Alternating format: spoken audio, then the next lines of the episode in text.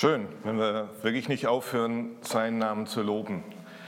Spannend, weil eigentlich, wenn wir ehrlich sind, oh, ich Halle. Ähm, also wenn wir ehrlich sind, fällt es uns momentan ein bisschen schwer. Ja?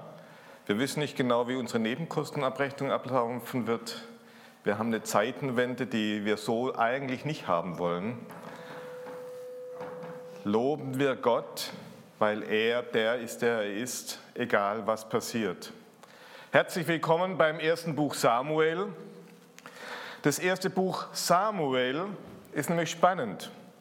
Im Alten Testament ist es nämlich das Zeichen auch, das erste Buch Samuels, für einen Übergang in eine neue Zeit. Sie haben da auch eine Zeitenwende. Immer wieder kommen Zeitenwenden, wo es sich für uns anders anfühlt, wo wir denken, eigentlich hätte ich doch lieber das, wie es immer war. Ja, da fühle ich mich vertraut, da bin ich zu Hause. Mich nervt, wenn alles anders ist. Ja. Was passiert im ersten Samuel? Wir kommen geschichtlich von den Richtern her und Samuel wird der letzte Richter über das Volk Israel sein. Jetzt sollte ich eigentlich, ja gut, da ist er ja. Ja, so. Ähm, bei den Büchern Mose und Josua sind es die beiden Leiter, Mose und eben Josua, die das Volk führen. Während der Zeit der Richter gab es keine durchgängige Leitung. Während der Zeit der Richter kam immer nur ein einzelner Richter zwischendrin, ja, der oft eine Notlösung war. Da kam eine Not auf und dann hat Gott einen Richter berufen oder auch eine Richterin, ja, ähm, und auch das Buch Ruth ist eigentlich Teil dieser Richterzeit. Ja. Die Richter damals, die herrschten nicht über das ganze Volk. Ja. Und ähm, auch nicht die ganze Zeit, während sie lebten, sondern manchmal nur eine kurze Zeit und da war eine Not da und dann waren sie präsent. Wenn sie schon Richter waren, dann wurden sie auch bei Streitfällen vom Volk auch freiwillig in Anspruch genommen. Bei Notfällen, wenn die Unterdrückung zu stark war, riefen die Richter ein Heer zusammen, manchmal auch nicht aus dem ganzen Volk Israel, äh, aber sie hief das Heer zusammen und kämpften eben auch gegen die Feinde. Jetzt im Buch Samuel lesen wir vom letzten Richter, eben Samuel. Und im Buch Samuel beginnt ein völliger Umbruch, ein völliger Neuanfang. Die Königsherrschaft mit allen ihren Vor- und Nachteilen wird eingeführt. Ja? Was vorher noch einzelne Stämme innerhalb des Israeliten eine starke Rolle spielten, wird nun etwas aufgegeben. Der Staat Israel als Staatengebilde entsteht. Wird auch später ein bisschen Probleme geben. Aber mit dieser Veränderung ändert sich auch ein bisschen der Leitungsstil. Also auch damals hat sich ab und zu mal der Leitungsstil geändert. Ähm, Mose und Josua, die waren dienende, demütige Menschen. Sie haben einfach gesehen, wie kann ich das Volk voranbringen. Ja? Von Mose heißt, dass es also unter der Sonne keinen demütigeren gab als ihn. Er war ein demütiger Leiter. Während der Richterzeit, da war die Leitung eher auf einzelne Aktionen beschränkt, ja, aber eine gesamte Leitung des Volkes fand nicht statt. Ist ja auch mal gut. Warum nicht? Warum brauchen wir eine Leitung, wenn jeder an dem Platz, an dem er ist, steht, dann ist es gut so. Ja, und wenn er ihn da gebraucht, muss nicht immer jemand vorne dran sein, der sagt, wo es lang geht, weil eigentlich Gott der ist, der sagt, wo es lang geht. Ja, aber das Volk Israel wollte das nicht. Und äh, deswegen haben sie den Samuel gebeten, doch ein König, wie alle anderen Völker es auch haben, einen starken Leiter, der sagt, boah, ich gehe voraus, ihr folgt mir hinterher. Und wenn nicht, gibt es eins aufs Dach. Autoritäre Leitung, autoritäre Führung. Alles das macht deutlich, dass wir wirklich im ersten Buch Samuel eine ganz andere, ganz neuen Zeitabschnitt haben. Ja, wir haben den Übergang von der Richterzeit zur Herrschaft durch die Könige. Und wenn wir uns das anschauen, dann wird wieder sehr deutlich, ja, Gott schreibt seine Geschichte mit Menschen, mit einzelnen Menschen, mit Menschen wie dir und mir. Ja, keine besonderen Menschen. Wenn er dir das Richterbuch durchliest, wenn er die Samuel-Bücher durchliest, dann merkt er, selbst die Königin waren ganz normale Menschen. Ja, keine besonderen, ganz normale. Ich weiß nicht, ähm, ob ihr diesen Zettel hier an dem Kerzenständer schon mal auswendig gelernt habt oder ob ihr den überhaupt wahrgenommen habt.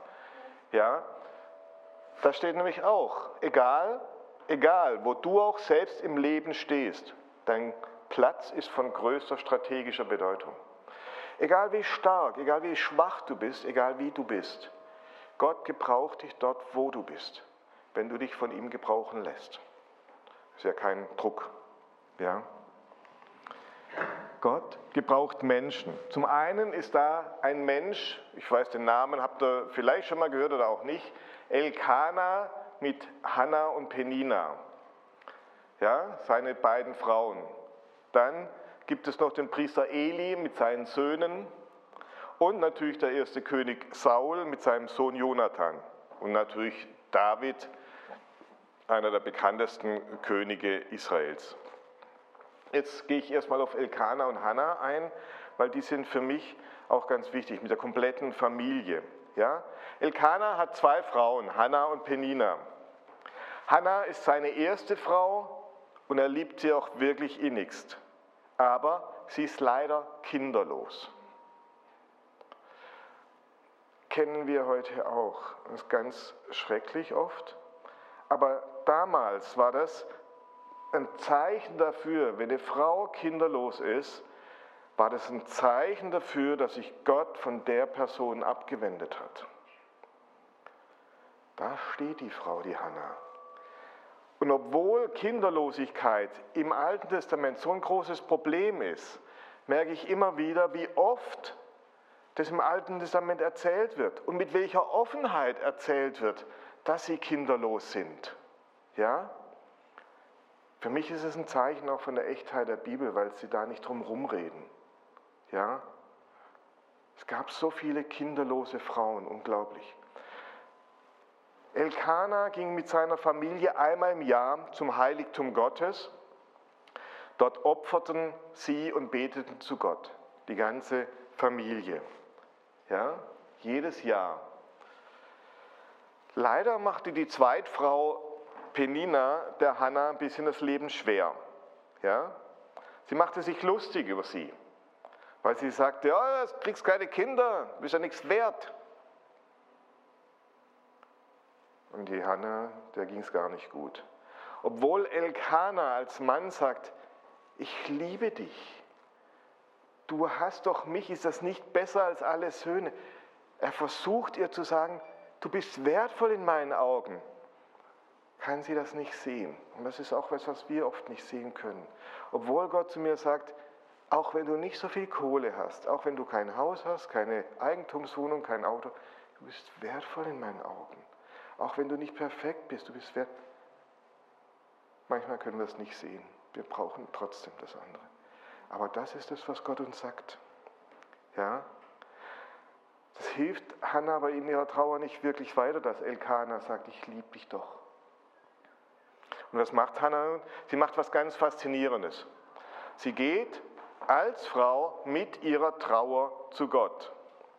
Oft denkt man ja, im Alten Testament hören wir oft, da können die Menschen nur über die Priester zu Gott kommen. Hier ist ganz klar deutlich, nee, das stimmt nicht. Auch die Menschen, die einfachen Menschen, können selber zu Gott reden. Ja? Sie ist obwohl sie auch noch eine Frau ist, ein echtes Gegenbeispiel. Sie geht direkt zu Gott, klagt ihm ihr Leid. Für Hannah ist Gott kein unnahbarer Gott, kein Gott, der irgendwie nur über Priester angesprochen werden kann, sondern ein Gott, zu dem sie kommen kann, mit allem, was sie bewegt. Sie geht zu ihm und redet lange mit ihrem Gott. Ja, ähm, ja sie weinte, also es ist einfach so, die ist nicht nur mal kurz hingegangen und hat gesagt, Gott, ich brauche Kinder, mir geht es nicht gut, fertig. Nein, sie hat geweint, sie war lange vor Gott gelegen, so dass selbst dem, Elkan, äh, dem, dem Eli, dem Priester, das aufgefallen ist. Gott ist schon immer, schon immer auch im Alten Testament ein Gott, zu dem man kommen kann, zu dem ich und du kommen kannst, wenn es dir nicht gut geht. Auch wenn es dir gut geht, kommst und sagst, freu dich. Und er freut sich mit dir. Ja? Die Vorstellung, dass uns irgendwas, was uns bewegt, dass wir mit dem nicht zu Gott kommen können, weil es ihn vielleicht nervt oder weil es irgendwas anderes ist, ist absolut unbiblisch. Ich kann mit allem, was mich bewegt, zu Gott kommen. Ja? Nicht immer, nicht immer wird unser Gott unser Gebet erhören. Manchmal erhört er das Gebet erst sehr, sehr spät, wo wir schon denken, es ist alles vorbei. Ja? Sarah, die Frau von Abraham und Elisabeth im Neuen Testament, beide Frauen haben schon lange nicht mehr damit gerechnet, dass sie noch Kinder kriegen können. Die waren beide schon lang über die Zeit hinaus, dass man überhaupt Kinder kriegen kann. Keine Periode mehr, nichts mehr. Und trotzdem schenkt ihnen Gott nach Jahrzehnten, das müsst ihr euch überlegen, nach Jahrzehnten ein Kind, ein Sohn. Die biblischen Beispiele zeigen, dass Gott klar und deutlich weiß, was uns bewegt, was unsere Sorgen sind und was unsere Sorgen und Probleme sind. Auch wenn er sich nicht sofort dieser Sorgen und Probleme sofort die löst und klärt. Ja? Auch wenn die Sorgen und Probleme, die ich habe, nicht in einem überschaubaren Zeitraum gelöst werden. Das ist keine Aussage darüber, ob Gott dein Klagen hört oder nicht. Er hört es, aber er handelt zu seiner Zeit, ob mir das passt oder nicht. Ich hätte es gern früher, dass er sich da mein Problem erledigt, aber er handelt zu seiner Zeit. Manchmal kommt die Antwort auf unser Gebet sehr spät und manchmal auch auf eine andere Art und Weise, wie ich sie gern hätte und wie ich sie gern erwarte. Aber eines ist klar, Gott hört dich. Und dann geht Hannah sogar noch ein Gelübde ein. Ja? Sie verspricht Gott, dass ihr Kind, wenn Gott ihr einen Sohn schenkt, dass sie den ganz Gott weihen möchte. Allein dieses Gelübde, das muss man auch ein bisschen verstehen, zeigt schon, wie gut die Beziehung zwischen ihrem Mann Elkanah und ihr ist. Weil eigentlich zu der damaligen Zeit kann eine Frau ein Gelübde machen, wie sie will. Wenn der Mann sagt, nö, das gilt nicht, dann galt es nicht. Ja, und ein gelübden Sohn abzugeben, muss schon hart sein. Ja? Denn wenn und jetzt gut, tut Gott tatsächlich das Wunder. Er schenkt ihr einen Sohn. Samuel. Samuel wird einer der bekanntesten und wichtigsten Propheten im Alten Testament in Israel für Israel. Und ich weiß nicht, wie viele Jahre Hannah wegen ihrer Kinderlosigkeit da war. Das, diese Dauer weiß ich nicht wirklich. Sie hat aber eine Beziehung zu Gott, sodass das, was sie von Gott geschenkt bekommt, ihren Sohn nicht für sich behält. Und das finde ich den Oberhammer. Wisst ihr, sie bekommt, sie betet, sie wartet ewig lang dafür, dass sie einen Sohn bekommt. Und dann gibt sie den auch noch ab. Ganz im Gegensatz zu dem Priester Eli und seinen Söhnen, ja, die haben viel mehr auf ihren Vorteil geachtet. Die Priester haben ja so einen Teil vom Opferfleisch gekriegt und es hat aber denen nicht gereicht, die wollten noch ein besseres Stück und äh, die, haben sich ganz, die haben sich Sachen genommen, die ihnen eigentlich überhaupt nicht zustehen. Sie haben ihre Macht, die sie hatten, missbraucht. Sie lebten ja, nach dem Motto, ich nehme das, was ich mir verdient habe, was sie denken, was sie verdient haben.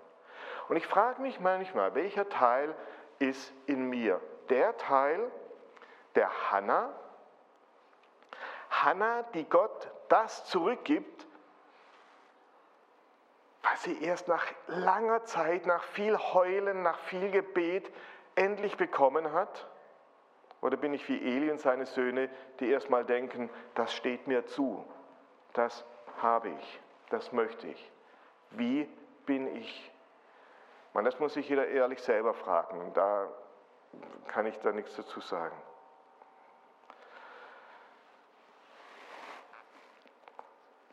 Und ich wünsche mir manchmal für mich, dass ich wie Hannah sein kann. Aber es ist nicht so einfach. Ja. Wie geht es dann weiter? Es gibt wieder mal Krieg mit den Philistern, der Dauerstreit, ja, in Kapitel 4. Die Israeliten erlitten eine große Niederlage, 4000 Mann wurden getötet. Natürlich war die Bestürzung groß. Warum hat Gott das zugelassen? Ja, was können wir tun, damit Gott wieder auf unserer Seite ist? Und dann kam sie auf eine glorreiche Idee. Hey, wir holen die Bundeslade. Dann ist Gott auf alle Fälle mit uns dabei. Dann kann uns doch Gott gar nicht verlieren lassen, wenn wir die Bundeslade dabei haben. Jetzt muss man was verstehen. Die Bundeslade ist nicht irgendwie nur ein Kasten, wo was drin liegt. In der Bundeslade war viel mehr drin. Ja, Bundeslade, da waren die beiden Steintafeln mit den zehn Geboten, die Mose erhalten hat. Es war ein Krug mit Manna, der nie schlecht wurde. Und es war der Stab des Aaron, der, obwohl er einfach nur ein Stock war, auch wieder ähm, ausgetrieben hat. So, und die Bundeslade, es war ein Kasten und obendrauf waren zwei Engel, die sich anguckten. Ja, und zwischen den Engeln dem Cherubin im Allerheiligsten war klar, da wohnte Gott. Zwischen diesen beiden Gotten. So. Und sie dachten jetzt, hey, da wohnt Gott, jetzt hole ich den Gott mit der Bundeslade, ja, und dann werden wir siegen. Doch ganz ehrlich, für sie war die Bundeslade, war nicht, dass sie da dem Gott begegneten, sondern für sie war es ein bisschen ein Maskottchen. Sie haben ihn gebraucht, um zu sagen, wir siegen jetzt. Sie sind nicht direkt zu Gott gegangen und sagen, was ist das Problem, wo können wir, was können wir tun, sondern sie haben ihr Vertrauen nicht auf Gott gesetzt, sondern auf irgendeine äußere Sache, auf die Bundeslade. Als Folge wurden sie vernichtend geschlagen und die Bundeslade kam zu den Philistern. Witzig ist dann, die, wie die Bundeslade wieder zurück ins Volk Israel kommt, aber das dürft ihr heute Nachmittag bei, im Kapitel selber, äh, 6 selber mal nachlesen. Das ist total witzig, finde ich total den Humor Gottes unglaublich. Aber was hat die Bundeslade und diese Geschichte der Bundeslade mit Gott und mit mir zu tun? Denn mir ist es wichtig, also für mich, wenn ich die Bibel lese und wenn ich das Alte Testament lese, dass ich nicht nur nette Geschichten lesen, die auch dann meinen Kindern vorlesen kann, sondern dass es eine Geschichte ist, die was mit mir zu tun hat. Gott ist immer noch dasselbe gestern, vor 4000 Jahren, heute und in Ewigkeit. Und was hat er mir zu sagen durch eine Geschichte mit einer komischen Bundeslade? Ja? Gott hat sich nicht geändert, sondern er ist der gleiche wie zur Zeit Samuels. Und für mich war klar, oder ist einfach klar, so wie sich die Israeliten verhalten haben, so kenne ich das auch manchmal von mir. Ja? Wir gehen, ich gehe ohne Gott in eine Schlacht. Schlacht ist jetzt ein bisschen übertrieben, das stimmt nicht. Für uns ist manchmal nur eine schwierige Situation an der Arbeit oder egal wo. Ich gehe in eine schwierige Situation rein, oft ohne Gott. Erstmal probiere ich, ob ich das selber lösen kann ob ich das Problem irgendwie selber unter die Füße bekomme. Wenn es nicht klappt, dann, ach stimmt, ich habe ja da noch irgendwas, ich habe ja noch so einen christlichen Background, christlichen Hintergrund, da ist doch noch was. Ja? Ähm, ich krame also in der christlichen Klamottenkiste, ich übertreibe es jetzt ein bisschen, aber es macht es anschaulich. Ja? Ja? Ich kram also in meiner christlichen Klamottenkiste, ja, und da finde ich so manche Dinge, ja, hey, wieder neu oder ein bisschen mehr stille Zeit machen. Oder ähm, ich habe doch irgendwo noch ein Kreuz, das hänge ich mir wieder um. Oder ach, ich sollte wieder mehr Bibel lesen oder wieder mehr beten. Oder ich nehme auch wieder die Bibel in meiner Tasche mit. Ob ich reingucke, nicht? ist ja egal, aber ich habe wenigstens die Bibel dabei. So,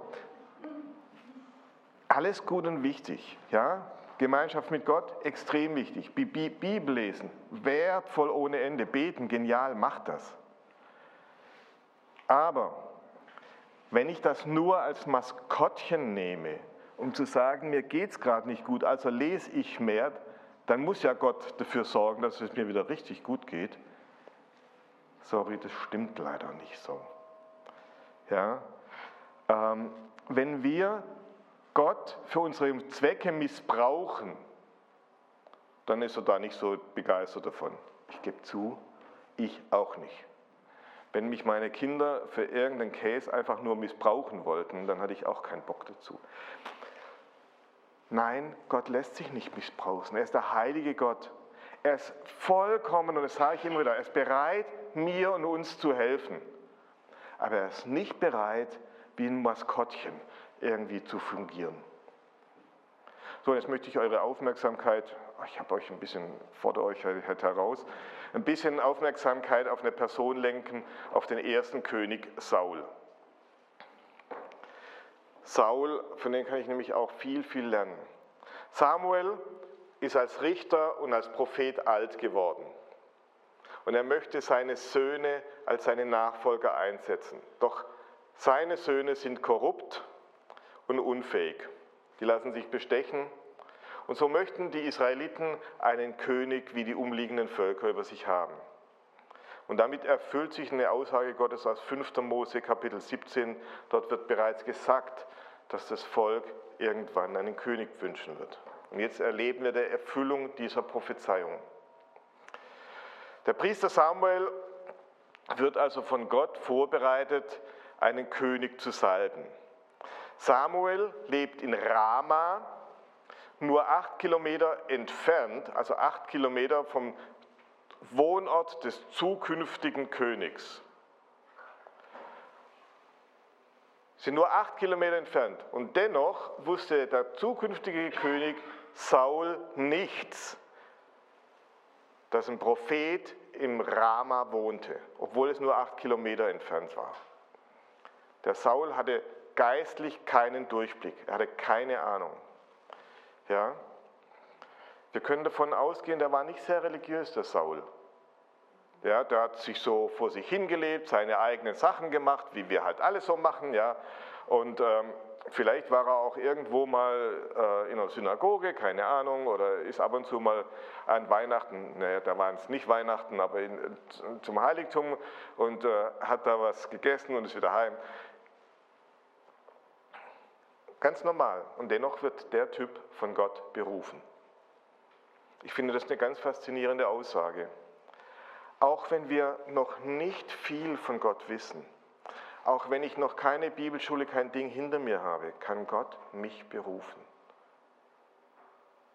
Es ist nicht davon abhängig, wie super mein geistliches Leben ist.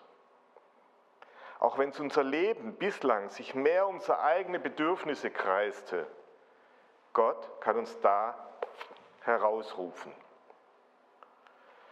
Saul hat zu Beginn ja noch gar nicht verstanden, was da mit ihm passiert ist. Ja, der fühlte sich richtig unwürdig für diese Aufgabe. Und dennoch wurde er für diese Aufgabe von Gott berufen. In der ersten Begegnung zwischen Samuel und Saul in Kapitel, 1, äh, Kapitel 9, da gibt es einige Begebenheiten, die Saul gar nicht versteht. Auch diese geheime Salbung über den König von Israel, über, als König über Israel, das muss ihm ganz komisch vorgekommen sein. Und Saul teilt dem, nee, Samuel teilt dem Saul dann noch drei Zeichen mit, die sich dann auch so erfüllt haben. Erstens, jemand teilt Saul mit, dass die Eselinnen gefunden würden, nach denen er gesucht hat. Gott will ihm damit sagen, Saul, ich kümmere mich um deine Probleme. Saul wird dann drei Männern begegnen, die auf dem Weg zum Heiligtum Gottes sind. Und einer von ihnen wird Saul einfach zwei Brote abgeben. Ja, was soll das? Aber Gott sagt damit zu Saul, Saul, ich werde dich versorgen. Ich werde deine Bedürfnisse stillen. Und das dritte Zeichen ist ein geistliches Zeichen. Saul wird Prophetenjüngern begegnen und dort wird der Geist Gottes auf den Saul kommen und er wird die Prophetenjünger wie die Prophetenjünger weissagen. Und mit diesem Zeichen lehrt Gott den Saul, ich, Gott, kann dir die Kraft verleihen, die du für deinen Dienst gebrauchst. Du musst es nicht aus dir heraus machen. Ich gebe es dir. Saul ist eigentlich ein Nobody, ein Nichts, ein Niemand. Ja, er war zwar groß, sah auch halbwegs gut aus, ja, kann ich jetzt nicht beurteilen. Dennoch gab es bislang nichts, aber auch gar nichts, was ihn für seine Aufgabe qualifiziert hat. Und die Aussage, die dahinter steckt, ist für mich folgende. Auch wenn du, auch wenn ich Nobody sind, also niemande, kann Gott uns berufen. Auch wenn wir denken, ich bin doch nichts, ich kann doch nichts. Wenn Gott da sagt und sagt, Junge, dich hätte ich gerne, dann beruft er dich, weil er dich meint und nicht das, was du kannst. Ja, auch wenn uns nichts für die vor uns liegende Aufgabe qualifiziert. Gott kann uns dazu berufen und uns die notwendigen Voraussetzungen dazu geben. Ich wünsche euch einfach, euch und mir, wenn Gott euch ruft, sagt nie, das geht nicht. Ihr könnt zwar, man sagt es zwar vielleicht schon und sagt, ja doch, es geht. Es geht weil Gott dahinter steckt. Es geht, weil es Gott ist, der dich ruft. Weil nicht ich oder irgendjemand anders dich herausruft, sondern weil Gott dich ruft. Und dann geht das. Gott wird dich mit den notwendigen Qualitäten ausstatten. Saul wird also vom Samuel zum König gesalbt. Das ist dann seine Berufung. Dann wird in Kapitel 10 vor dem ganzen Volk zum König ausgerufen. Das ist dann seine Bestätigung. Und als drittes Kurz darauf kämpfen die Amoriter gegen die und sagen, ja, Saul siegt und das ist dann seine Bewährung. Saul hat also einen super Start in sein Königtum hingelegt und er startet in der völligen Abhängigkeit von Gott, weil er es nicht hinkriegt.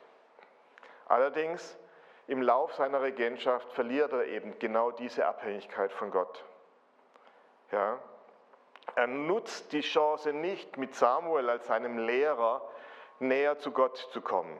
Nein, Saul wird durch die Erfolge, die er als König zweifellos hat, er hat viel für Israel gemacht, aber durch diese Erfolge wird er stolz und er denkt, er braucht Gott nicht mehr. Und das ist was, was ganz normal für uns ist. Saul hat viel für Israel gemacht und David kann darauf super aufbauen. Aber Saul hat sich von Gott entfernt und daher muss Gott ihm leider sagen, sorry, ich muss dir das Königtum wieder nehmen. Andreas Boppert schreibt einen Satz, der mit diesem Zusammenhang unwahrscheinlich gut gefallen hat und dem ich mir immer wieder hinter die Ohren schreiben muss. Er schreibt, ich beobachte bei Menschen zwei Entwicklungsrichtungen, was den persönlichen Glauben angeht. Entweder wir werden beim unterwegs durchs Leben geistlich fitter oder wir werden geistlos bitter. Ich habe es euch aufgeschrieben, damit das ein bisschen, weil es ist, äh, ja, wir werden geistlich fitter oder wir werden geistlos bitter. Geistlos ohne Gott und wir werden bitter. Ich wünsche mir und uns, dass wir geistlich fitter werden. Dort, wo wir feststellen, dass wir auf dem Weg sind, dass wir ohne Gott ja bitter werden, weil er eben doch nicht uns das Haus und das dicke Auto schenkt. Oder was weiß auch ich immer. Ich weiß es nicht. Oder weil in Beziehung es stärker kriselt, als es eigentlich kriseln sollte. Wenn Gott uns das nicht tut, dass wir nicht geistlos bitter werden, gibt genügend Gründe, warum wir bitter werden sollen könnten. Aber lasst uns immer wieder neu zu sagen, stopp, Bremse treten, zurücktreten und neu auf Gott achten, dass er uns geistlich fitter machen kann. Das wünsche ich mir. Amen.